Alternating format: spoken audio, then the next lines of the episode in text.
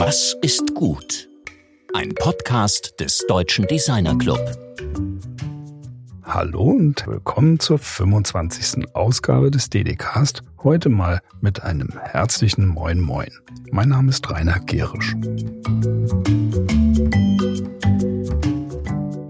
In der letzten Woche sprachen wir mit Nina Sieverding und Anton Ralves, die erst im vergangenen Jahr die Chefredaktion des Designmagazins Form übernommen haben, die seit langem anerkannteste Publikation der Branche. Georg fragt die jungen Magazinmacher, wie sie sich in dieser Wahrnehmung einordnen. Die Zeiten der krassen Polarisierung, sagten sie dazu, wie sie die Gründer praktizierten, waren eigentlich in den 90er Jahren vorbei. Aber inzwischen gäbe es gerade in der jungen Generation wieder eine zunehmende Politisierung der Designstandpunkte. Und die Form sieht sich heute wieder mehr als Plattform für den Designdiskurs, prägende Standpunkte und neue Strömungen.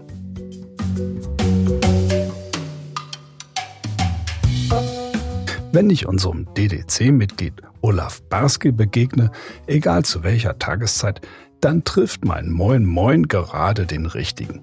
Olaf stammt zwar nicht von einer einsamen friesischen Nordseeinsel, wo man den Ursprung dieser Begrüßungsformel vermutet, sondern aus Hamburg. Aber auch dort versteht man das Moin Moin nicht als Morgengruß, sondern als eine herzliche Einladung zu einem Gespräch oder wie man dort oben sagt, Klönschnack.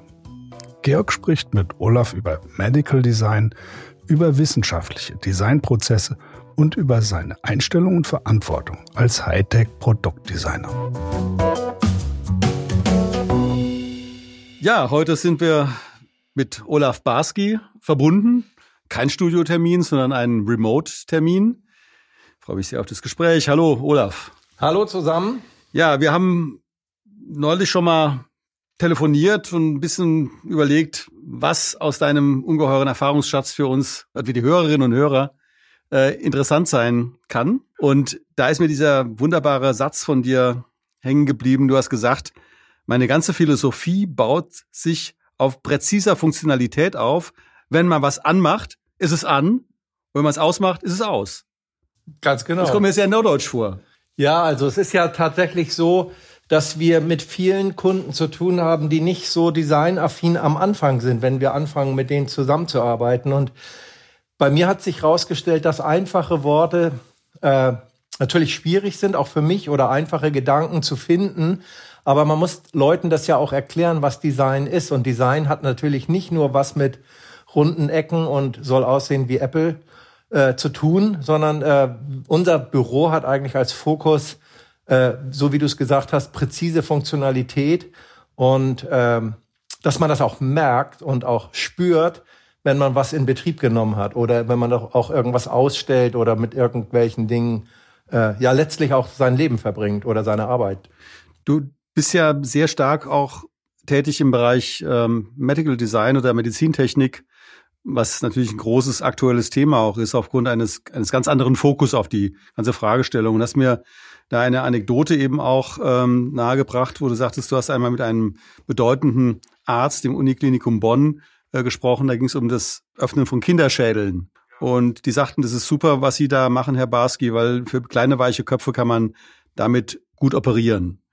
Wie kriegst du raus, was in diesen spezifischen, sehr, sehr speziellen Situationen eigentlich abläuft? Also sprichst du mit den Leuten, besuchst du die, guckst du dazu? Für uns ist es in der Medizintechnik tatsächlich so, dass fast jedes Thema, außer wenn wir für Träger arbeiten, das mache ich schon seit über 20 Jahren, aber wenn wir für andere Firmen arbeiten oder andere Tätigkeitsfelder, ist das für mich, auch wenn ich ein alter Hase bin, trotzdem immer Neuland. Das, was du jetzt geschildert hast, ist Neurochirurgie, kannte ich vorher gar nicht. In der Regel ist es so, dass wir uns mit den Ärzten und den Helfern, also Ärzten, Assistenten, da sind häufig auch Doktoranden dabei, also junge Assistenzärzte und ähm, mit denen zusammen, aber da sitzen auch manchmal Medizintechniker mit am Tisch. Medizintechniker sind die Leute, die Sachen auseinanderbauen oder zusammenbauen oder reparieren oder auch reinigen und, und, und, und auch in Betrieb nehmen. Und die erklären uns eigentlich ziemlich genau, wie Dinge funktionieren und worauf es ankommt. Und meistens kommen die auch relativ schnell dazu, dass die, dass sie die alten Dinge, die sie haben und Medizintechnik sind halt auch wegen der Kosten, hohen Kosten, Anschaffungskosten in der Regel teuer. Deshalb sind die Geräte auch in der Regel alt. Und wenn, und wenn sie alt sind, dann weiß man natürlich nach 10 oder 20 Jahren auch, was man verbessern kann, auch wenn es manchmal nur um Auseinanderbauen und wieder Zusammenbauen geht. Und wir kriegen die Informationen und wir können Fragen stellen und wir nehmen uns wahnsinnig viel Zeit in dieser ersten Research-Phase, wo wir noch gar nichts entwickeln oder entwerfen. Eigentlich sind das Gespräche, ganz normale Gespräche und das habe ich mir angewöhnt, da auch äh, offensichtlich doofe Fragen zu stellen und zu sagen, das verstehe ich nicht, könnt ihr mir das nochmal erklären, worauf kommt es an? Ist rot rot und grün grün? Also gibt es irgendwelche Ordnungssysteme und so weiter? Und in diesen Gesprächen, da sind die meistens ziemlich dankbar, wenn es Leute gibt, also wie zum Beispiel Med Med äh, Medical Designer, so können wir uns ja fast nennen, die sich für die, deren äh, Herausforderungen interessieren und die Fragen stellen, auch in der Hoffnung, dass wir dann die Dinge besser machen. Und meistens schaffen wir das ja auch. Mhm. Das ist, das heißt also, du arbeitest eben wirklich mit all denjenigen, die das anwenden und nutzen zusammen. Also wenn du sagst, der Medizintechniker, der halt irgendein Birnchen austauschen muss, äh, das interessiert dich auch, was der, was der konkret für ein. Ja, am meisten. Also wir sind auch, tatsächlich nehmen wir uns auch mehr Zeit als die Kunden selbst. Also bei Dräger ist es ein bisschen anders. Das ist ein Riesenkonzern und die haben natürlich ein wahnsinniges Know-how und auch wahnsinnig große Abteilungen mit Spezialisten, zum Teil auch Medizinern. Äh, wenn wir da über Beatmungsgeräte haben wir auch mal für Frühchen entwickelt, also wirklich, die zu früh auf die Welt kommen. Äh, dann, dann ist das äh, Know-how bei Dräger vorhanden, weil die machen Beatmungsgeräte, waren ja auch jetzt äh, letztes Jahr ziemlich in der Presse deshalb. Äh, die haben das. Aber wenn wir mal jenseits von denen äh, denken, dann ist es so, dass große Firmen eigentlich dankbar sind, weil die haben auch gar keine Zeit, sich irgendwie äh, vorzubereiten. Das dauert ja hier auch zwei, drei, vier Tage, sich vorzubereiten. Heutzutage guckt man Videos an und ähm, wenn wir uns Videos angucken, muss man natürlich, äh, man muss die auch dann verstehen, dann schreiben wir uns Fragen auf und mit den Fragen gehen wir dann zu den Leuten, also auf, um Gottes Willen nicht zu unseren Auftraggebern, sondern meistens wirklich ins Krankenhaus. In der Regel machen die Firmen, also unsere Kunden, dann auch gerne Termine. Die haben auch im meistens, weil das ja auch letztlich deren Kunden sind, äh, ganz gute auch persönliche Verbindungen, so zum Beispiel eben halt auch nach Bonn. Und äh, dann machen die Termine und dann sind die Kunden häufig gar nicht dabei, weil die aus Tuttlingen natürlich eine ganz andere Anreise haben. Da muss man meistens auch um acht auf der Matte stehen in Bonn. Also früh, bevor dies da losgeht, um halb acht fangen die ersten OPs an und besser ist sogar, wenn man um sieben schon da ist. Und dann hat man eine halbe Stunde Zeit, Fragen zu stellen und vielleicht dann in der Mittags, in deren Mittagspause zwischen zwei OPs auch noch mal eine halbe Stunde und das muss man dann drei, vier, fünf Wochen hintereinander vielleicht machen und oder auch mal in Bonn übernachten und am nächsten Tag weiterfragen und so, bis wir das verstanden haben.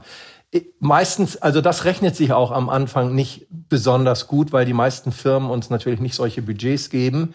Aber ich habe mittlerweile so mit meinen Tuttlingern auch so ein Modell erfasst, dass wir da, wenn wir da mit drinstecken, also in Form von Lizenzen und so weiter, dann rechnet sich das natürlich, je besser das wird, desto besser verkauft sich das und dann sind wir am wirtschaftlichen Erfolg auch beteiligt, was ich übrigens auch total interessantes Thema finde. Das ist ein ganz wichtiger Punkt, auf den ich auch ohnehin noch zu sprechen kommen wollte.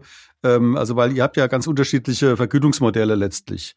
Ähm, das ist ja ein, ihr habt ja ein hochkomplexes äh, Themenfeld, ihr habt hochkomplexe äh, Aufgaben, also die wirklich also von Bezeichnung oder äh, Signaling bis hin zu den, also in die technischen Geräte hinein, also letztlich auch in die Maschinen hineingehen.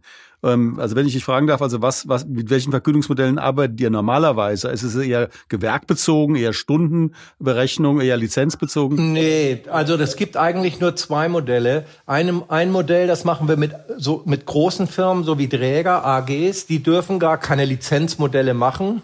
Eigentlich, das sagt man uns. Das heißt, wir machen Festpreise, müssen das kalkulieren und liegen da entweder, naja, ähnlich wie bei euch vielleicht, bei Filmen oder so, keine Ahnung. Wir sagen dann, irgendeinen Preis, was weiß ich, 50.000 Euro oder so, das klingt viel, aber ist es eigentlich nicht, weil solche Entwicklungen dauern, auch Designentwicklungen natürlich anderthalb Jahre und wenn man das dann durch 18 teilt oder so, sieht die Welt schon ganz anders aus, 18 Monate. Und das ist das eine Modell und das andere Modell, das ist so ein bisschen äh, durch WMF, da verrate ich glaube ich auch nichts äh, Geheimes, äh, sind Lizenzmodelle, das geht zurück tatsächlich auf Wilhelm Wagenfeld und die Max und Moritz, Salzstreuer und so weiter Diese Dinge sind natürlich besser, weil wir dann irgendwann sagen, okay, je mehr wir arbeiten, je besser wir arbeiten, desto besser wird das Produkt. Und äh, wenn es gut ist und lang, langlebig und lange läuft, dann haben wir dann auch ein äh, anderes Budget zur Verfügung. Ich finde solche Sachen tatsächlich auch wichtig, dass man darüber redet, aber vielleicht ist das äh, für einen anderen Podcast irgendwie auch vielleicht mal ein ganz gutes Thema, was so Honorargeschichten angeht. Weil ich glaube, wenn Designer anfangen, wirklich unternehmerisch zu denken und mit solchen Beteiligungen, dann ist das eigentlich für alle Seiten eine Win-Win-Situation. Ja, das ist für uns auch ein sehr wichtiger Punkt. Also weil äh, man, mit dem DDKs geht es ja auch darum, eben das Design anderen Branchen gegenüber zu öffnen, anderen Denkweisen gegenüber zu öffnen, auch andere Hörerinnen und Hörer reinzuholen, weil ich nehme an, dass der eine oder andere von deinen Kunden diesen Podcast auch hören wird und wir damit in die Medizin, Medizintechnik hinein auch zu hören sein werden. Was jetzt dein eigenes Unternehmen betrifft, ihr seid ja, ihr werdet ja unterbrochen mit Designpreisen zugepflastert und äh, seid wirklich einer der, der Player in dem Markt. Also ohne, dass ihr jetzt ungefähr 1000, dass du jetzt 1000 Mitarbeiter hast. Also wie, wie ist wie sieht denn dein Unternehmen eigentlich aus? Also das kann man von außen ja gar nicht erkennen. Ja, wir sind sieben, acht Leute in der Regel und ich mehr, also ich habe ja früher auch ein paar mehr Leute gehabt. Ich bin eigentlich also man, man kann komplexe Themen mit maximal drei Leuten gut bearbeiten. Da sind dann natürlich auch noch immer mal studentische Aushilfen oder Praktikanten mit im Boot, die Dinge vorbereiten oder lesen oder Filme gucken oder oder oder.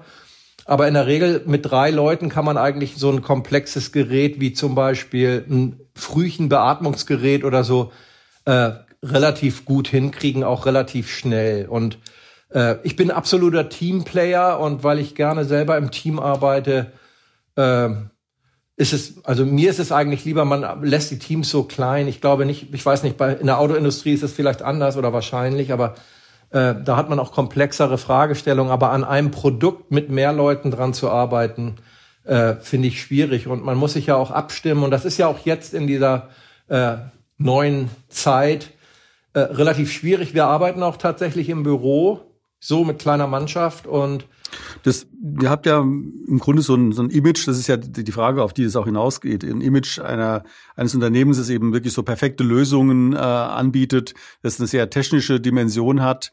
Ähm, aber du sagtest mal äh, im Gespräch, im anderen Gespräch, das wir gemeinsam geführt haben, dass du dich eher als Autorendesigner siehst. Wie, wie geht es denn zusammen? Also diese künstlerische Idee des Autorendesigners und diese, diese Dinge, die er macht. Ja, also wir würden uns nicht als Autoren äh, Designer bezeichnen. Ich glaube tatsächlich, das ist auch eine andere Branche.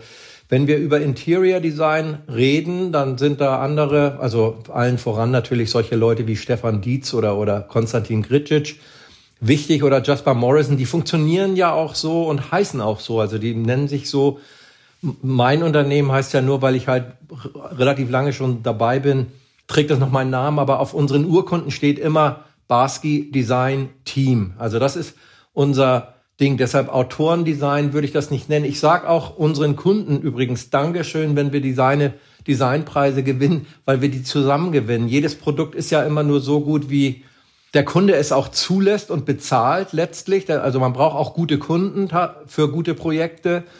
Und gute Kunden äh, gewinnen die Designpreise ja auch. Also das ist ja nicht das Designbüro und das ist schon gar nicht irgendwie der Designer. Deshalb, ich halte von diesem Autorendesign in der Branche, in der wir tätig sind oder in den Branchen nicht so viel. Ich finde Teamarbeit absolut äh, inspirierend und, und äh, auch viel menschlicher, als wenn man jetzt, wenn ich jetzt überall meinen Namen hier draufschreiben würde, glaube ich, würden meine Leute irgendwann auch weglaufen.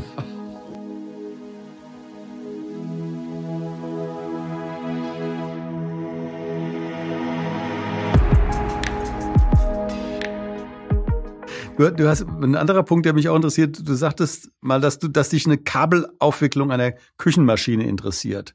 Du bist ja jemand, der sich offensichtlich begeistert für das Design und für die Dinge.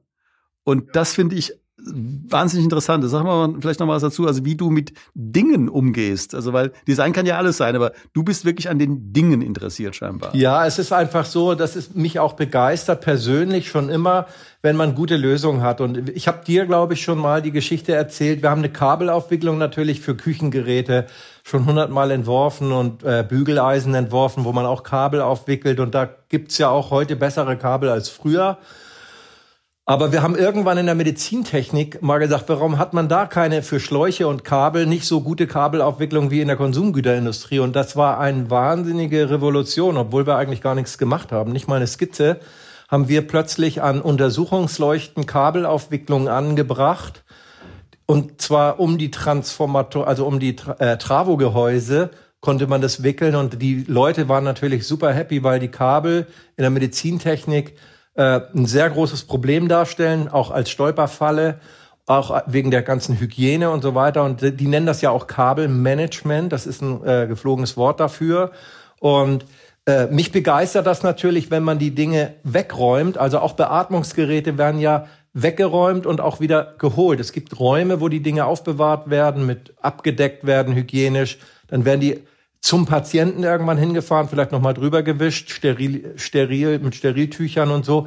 Und wenn das dann alles gut organisiert und gut sortiert ist und wir das auch äh, so gestalten, dass man das gut, äh, gut organisieren kann, dass man auch über Kabellängen nachdenkt und nicht sagt, okay, der fünf Meter ist super, weil man braucht es bloß nicht, weil ein Beatmungsgerät ist ja nicht fünf Meter von einem Patienten entfernt. Und Steckdosen gibt's auch im Krankenhaus überall. Also man kann das alles untersuchen und dann so optimieren, dass die Leute, letztlich sind das auch äh, Schwestern und Pflegekräfte, die ja jetzt auch überall in der Presse sind, wenn man denen das Leben durch solche kleinen Haushaltstipps, die es ja überall gibt, äh, verbessern kann, dann ist mir das eine große Freude. Und ich habe halt, weil ich auch aus, ich habe ja früher auch für Philips gearbeitet und kenne mich so in Hausgeräten sehr gut aus.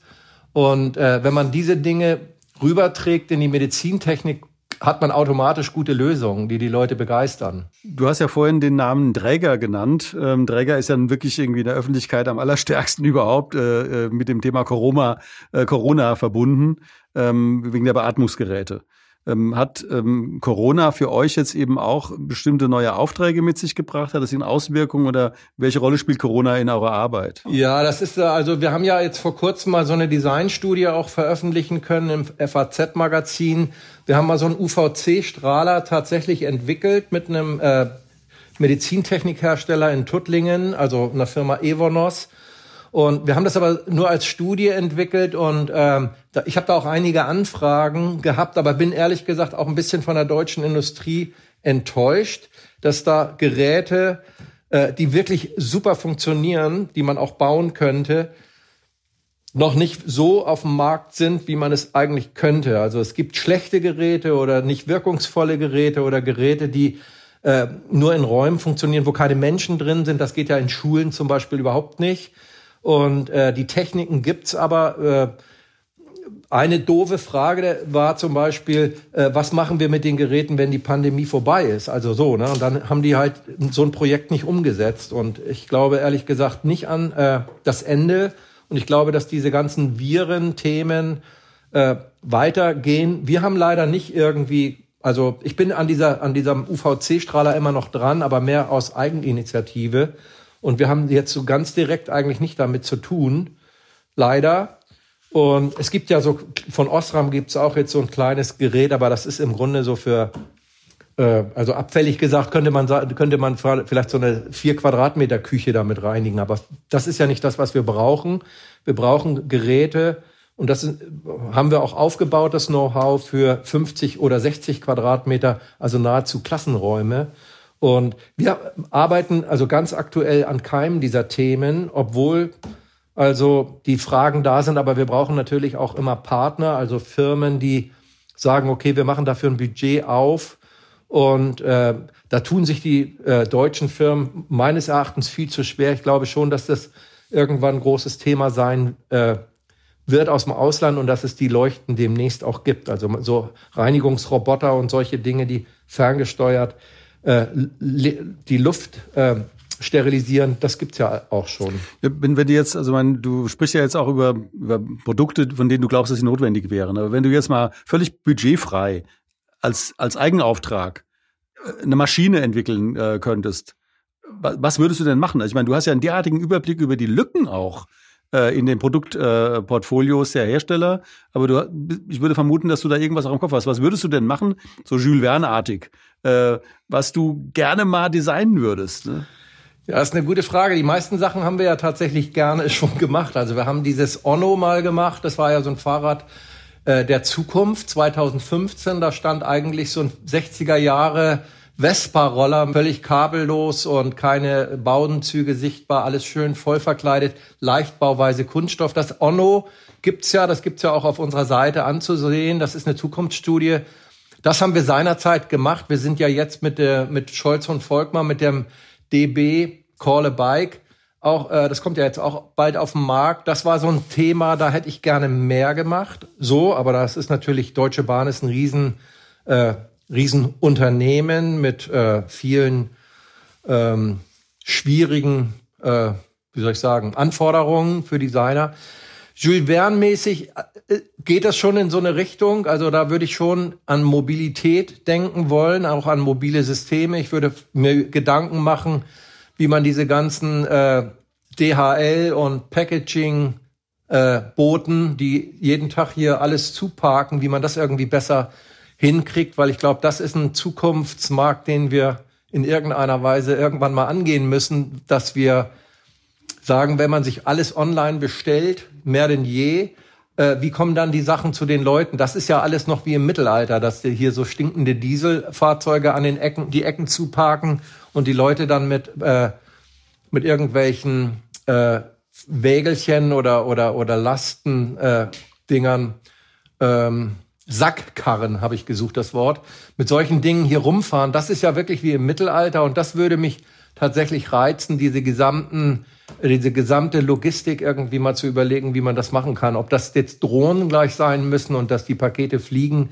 weiß, würde ich erstmal bezweifeln. Aber ich glaube, wenn man mit guten Leuten sich zusammensetzt, könnte man da auch auf gute äh, Ideen kommen. Wenn man dich jetzt so ganz pauschal fragt, also was ist denn die Aufgabe der Designerin oder des Designers? Also sagen wir, du wärst jetzt sozusagen äh, eben ein, ähm, du könntest jetzt einen ja eine Aufgabe formulieren, also für die gesamte für die gesamte Berufsgruppe. Was wäre denn die Aufgabe des Designs? Also ich würde immer sagen, Verantwortung, das ist ja so ein bisschen Ulmer Schule auch. Das sind ja auch meine Lehrer gewesen. Also ich habe ja bei Rake studiert und Rams und Co.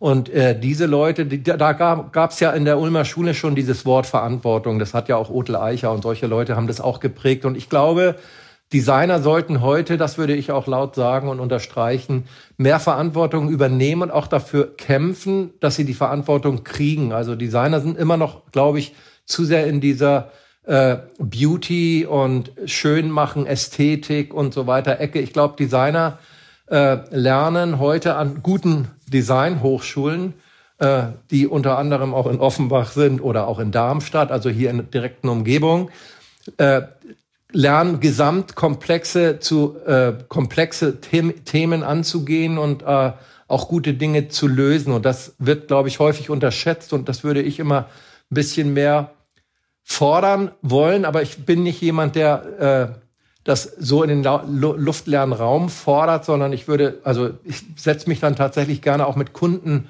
und Unternehmen auseinander und würde sagen, wir müssen mehr tun. Wir müssen nicht nur Geräte und, und äh, Gehäuse oder, oder Bedienelemente entwerfen oder Bedienkonzepte, sondern im Grunde das ganze System. Also wie geht man mit einer Stadt um wie Frankfurt, wenn da täglich, ich weiß nicht, wie viel Tausende von Paketen ausgeliefert werden, dann sehe ich so ein äh, Thema und da müsste man äh, selber vielleicht auch initiativ werden. Das machen wir ja auch häufig, äh, dass wir Themen von uns aus anstoßen und wir versuchen dann Leute mit ins Boot zu holen. Das klappt manchmal, manchmal nicht so gut, aber es hängt natürlich auch immer von Zeit und Zeit und Geld an.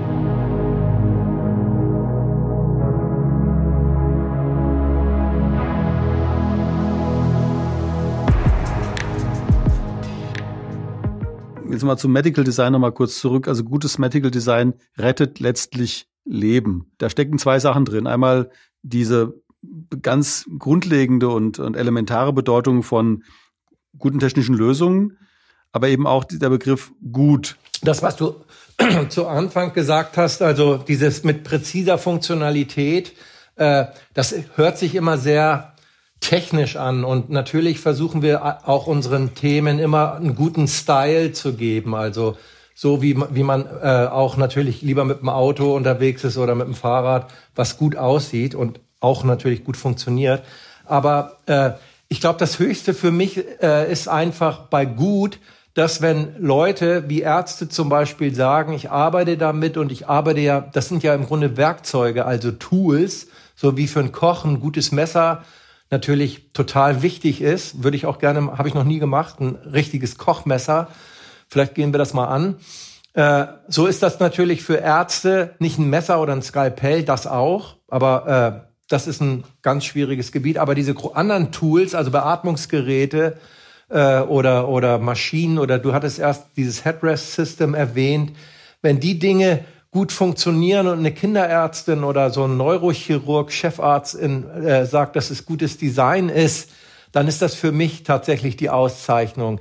Die reden ja nicht über, die Radien könnten ein bisschen größer sein oder die Freiformflächen sind vielleicht nicht straff genug oder über solche Dinge. Das äh, können wir ja auch besonders gut, dass die Dinge das dann auch rüberbringen. Aber ich verstehe tatsächlich unter gut äh, Dinge, die was mit Benutzung und Einsatz und Umgang zu tun haben. Und vielleicht ist einfach erklärt ein gutes Kochmesser vom Profi oder so, ist vielleicht irgendwie gut zu verstehen. Und ein gutes, ein gutes Beatmungsgerät ist auch wie ein gutes Kochmesser, bloß eben halt für einen Mediziner.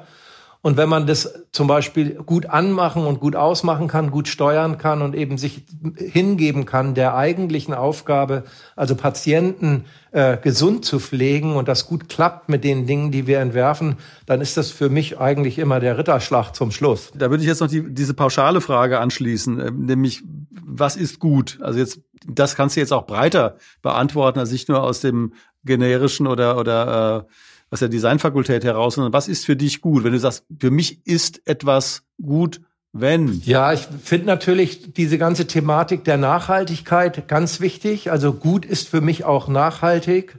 Nachhaltig heißt aber nicht nur äh, recycelbar oder diese äh, ganze Geschichte, sondern äh, nachhaltig heißt für mich auch zum Beispiel langlebig. Also wenn man Dinge wirklich lange hat und dann und die gut gemacht sind. Das heißt, wenn Geräte, die wir entworfen haben, das sehen wir ja auch in der Medizintechnik immer wieder, wenn die so eine Dauerhaftigkeit haben und auch in 20 Jahren vielleicht noch zum Einsatz kommen können und man sagt, das ist ganz gut gemacht. Das kennt ja auch jeder bei alten Werkzeugen oder beim alten Schraubstock oder so, der ist ja kaum zu toppen. Und äh, das finde ich, das verstehe ich unter gut. Also das hat auf keinen Fall was mit äh, ästhetischen äh, Ding zu tun. Für mich ist gut tatsächlich Funktionalität und ja, ich sage immer gerne mit einem Schuss Emotionalität, weil wenn etwas gut funktioniert, ist es auch hoch emotional, weil man sich ja die ganze Zeit darüber freut, wenn was gut funktioniert. Eine letzte Frage noch. Entwirfst du tatsächlich selbst noch oder ist das eher eine Teamarbeit, die du beurteilst? Nee, ich entwerf schon selber gerne mit, es ist aber auch so, dass wir hier wirklich im Team arbeiten. Das ist nicht irgendwie Chefkoch und äh, Assistenzköche oder so, sondern wir entwerfen eigentlich gemeinsam. Und ich bin da auch gerne immer mit am Boot, aber dadurch, dass wir auch gemischte Alters, also die Designer, mit denen ich zusammenarbeite, die sind, sagen wir mal, die, die jetzt hier sitzen, 30, 35 äh, und wenn die jetzt sagen, das ist styly für die sehr gut oder so, dann gehe ich ja auch einen Meter zurück, wenn ich, weil ich schon ein bisschen älter bin und sage, okay, dann machen wir eben halt so wie die Xbox von Sony irgendwie in dem Style. Das machen wir schon, aber ich entwerfe eigentlich schon mit. Aber entwerfen ist ja für mich tatsächlich nicht zeichnen, am Computer sitzen und Linien und Flächen aufbauen, sondern für mich ist entwerfen eigentlich äh, die Sachen so äh, zu entwickeln, dass wir die Essenz von, von, von einem Produkt quasi oder von einem Bedienkonzept rausfiltern, gemeinsam in Gesprächen und sagen, was wie muss das dann sein, damit das, was wir wollen, funktioniert? Wunderbar. Also ich bin ähm, schwer beeindruckt äh, von diesem breiten Blick auf diese ganze Thematik. Bist aber wirklich irgendwie ein guter Gesprächspartner. Äh, von daher bedanke mich ganz herzlich und wünsche dir noch einen wunderschönen Tag. Ne? Alles klar. Auch schöne Grüße in den Süden. Bis denn. Das war der Frankfurter Produktdesigner Olaf Barski im Gespräch mit meinem Kollegen Georg Christoph Bertsch. In der nächsten Folge treffen wir Lea Schötting und Leia Bilgic. Sie sind die Erfinderin von Charts. Das sind Fliesen, die zu 100 Prozent aus Bauabfällen hergestellt werden. Anders als man zunächst vielleicht vermuten möchte, sind das sehr ästhetische und lebendige Produkte, die aber den hohen Anspruch einer konsequenten, nachhaltigen Produktion erfüllen und deshalb auch den Bundespreis Ecodesign 2018 verdient haben.